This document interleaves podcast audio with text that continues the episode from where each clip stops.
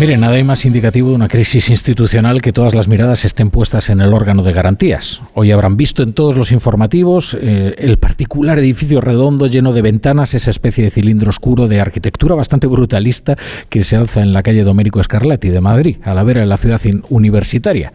Allí 11 magistrados deciden la suerte de una votación parlamentaria.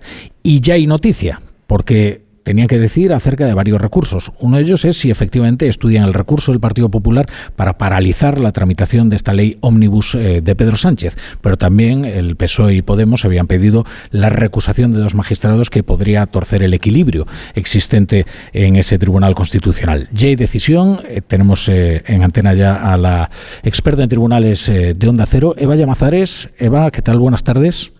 ¿Qué tal? Buenas tardes. Hay decisión, sí, el Pleno por 6 a 5, es decir, gracias a la mayoría conservadora, ha inadmitido de plano rechazado las recusaciones planteadas por PSOE y Podemos, que aún no son parte en este asunto y que querían apartar a dos magistrados conservadores, de modo que no se aplaza el debate del Constitucional para tramitar esas recusaciones, lo que habría llevado días como quería el sector progresista.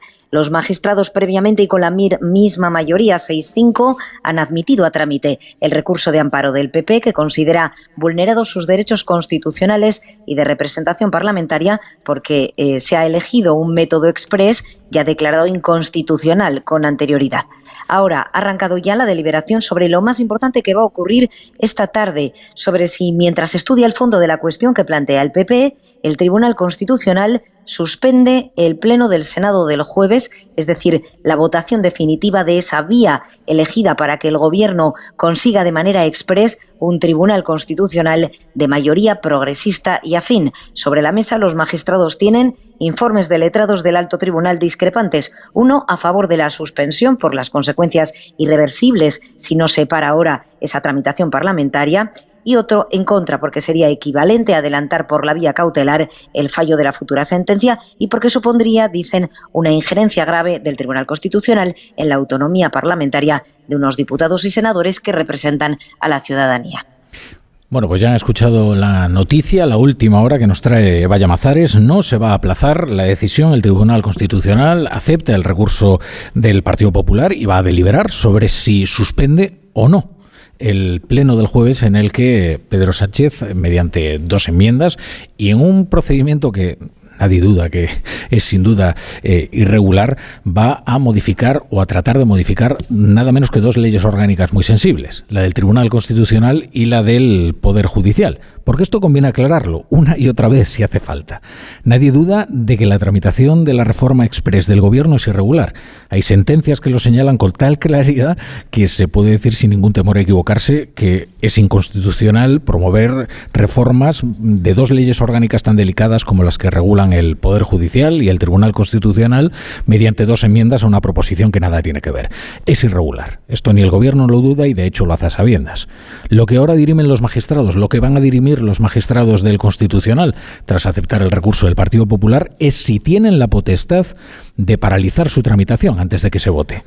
Y lo hacen bajo una lluvia de críticas, de presiones, de amenazas apenas veladas, en un clima creciente de coacción por parte del Gobierno que en boca de una ministra y portavoz socialista, María Jesús Montero, ha hecho depender la legitimidad de la institución de lo que hoy decidan los magistrados. Estaremos muy atentos a lo que ocurra durante la mañana, insisto, haciendo un llamamiento a la cordura y a la responsabilidad de todos los magistrados del Tribunal Constitucional, porque lo que se está dirimiendo no es solamente una cuestión de ley, sino también la propia legitimidad, la propia capacidad de reputación que pueda tener este órgano para el futuro. Lo han oído bien, la propia legitimidad que pueda tener este órgano en el futuro. Y quizás no ha sido ni siquiera lo más grave que se ha hecho estos días. Recopilemos. Primero, Felipe Sicilia habló de un golpe de togados Luego Pedro Sánchez metió a los jueces en un complot derechista contra el gobierno, urdido junto a los partidos de la oposición y a una derecha mediática que también estaría en ese sabotaje.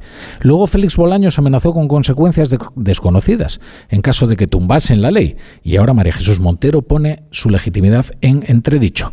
Así que con esta atmósfera los magistrados se van a poner a deliberar y han de tomar una decisión.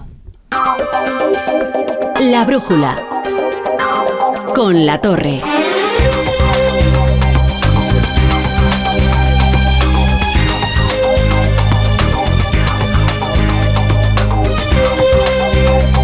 Que les dé la bienvenida en la brújula a todos aquellos que se incorporen hasta ahora a la sintonía de Onda Cero, que yo no sé qué hacen que no están en Alicante. 15 graditos, sol reluciente, una ciudad con un bienestar envidiable.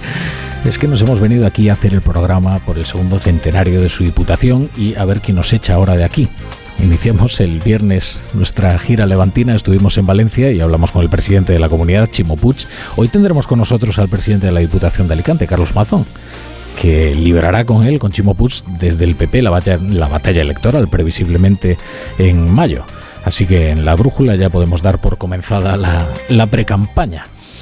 El, el calendario electoral contribuye a explicar parte pero no todo lo que está ocurriendo hoy entre la política y la justicia. Desde luego que hay prisa en el gobierno por aprobar las leyes más controvertidas, para dejar despejado el año electoral y hacer campaña desde el poder como se suele, que es repartiendo dinero. Pero también hay prisa porque la derogación de la sedición y la rebaja de la malversación se hacen para evitarle la cárcel y para garantizar la impunidad de una extensa lista de cargos de la Generalitat de ahora y de entonces, de cuando el golpe de 2017 y de ahora también, que están todavía en ejercicio. Y el calendario judicial corre y corre. Y conviene hacer las reformas pertinentes para luego no toparse con una sentencia desfavorable que complique las relaciones de Pedro Sánchez con sus socios independentistas. Como reconocía ayer en un artículo, en fin, bastante impudoroso en ese sentido Jordi Amat en el, en el país, que decía, desde quien creó, estaba haciendo una recopilación de todos aquellos que se van a ver beneficiados por la rebaja del delito de la malversación. Y, dice, desde quien creó las herramientas informáticas para reclutar a voluntarios hasta quien impulsó viajes de observadores internacionales para legitimar el proceso electoral, desde los responsables de los medios de comunicación de la Generalitat, a los que se acusa por haber autorizado la difusión de campañas para promover el referéndum, hasta quien encargó a empresas privadas el material para votar más allá de las urnas. Son mucha gente una, larga lista de altos cargos que participarían en la ingeniería del procés y que ahora se verían beneficiados por estas reformas express y a toda prisa de Pedro Sánchez. Ahora, el mérito del gobierno es que no se habla ya tanto de esto, sino de una cuestión procedimental, que es la que ahora se está dirimiendo en el Tribunal Constitucional. Ya les hemos contado el clima de coacción en el que se celebra este pleno del Constitucional quiero conminar a la derecha del Tribunal Constitucional para que depongan su actitud y desconvoquen el pronunciamiento antes de que sea demasiado tarde.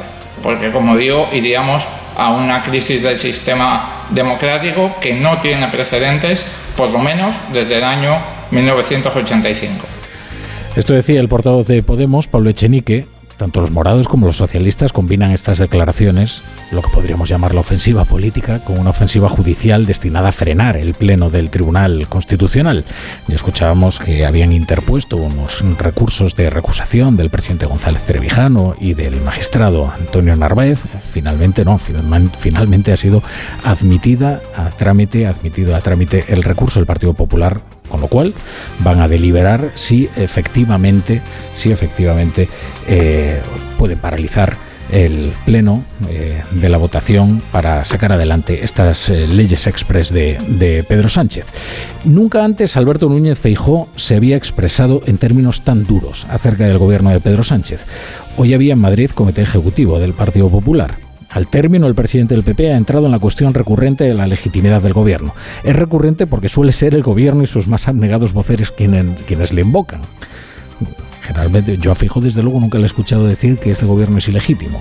Y más allá de cuatro eh, chalaos marginales, pues dice Fijo, eso sí, que Sánchez, a pesar de ser legítimo, lo que no es legítimo es lo que está haciendo con las instituciones, que es distinto. Hasta ahora Fijo se encuentra en Oviedo, una nueva parada de su roadshow constitucional. En ese acto se encuentra una redactora de Onda Cero Asturias, Cristina Huerta. Cristina, buenas tardes.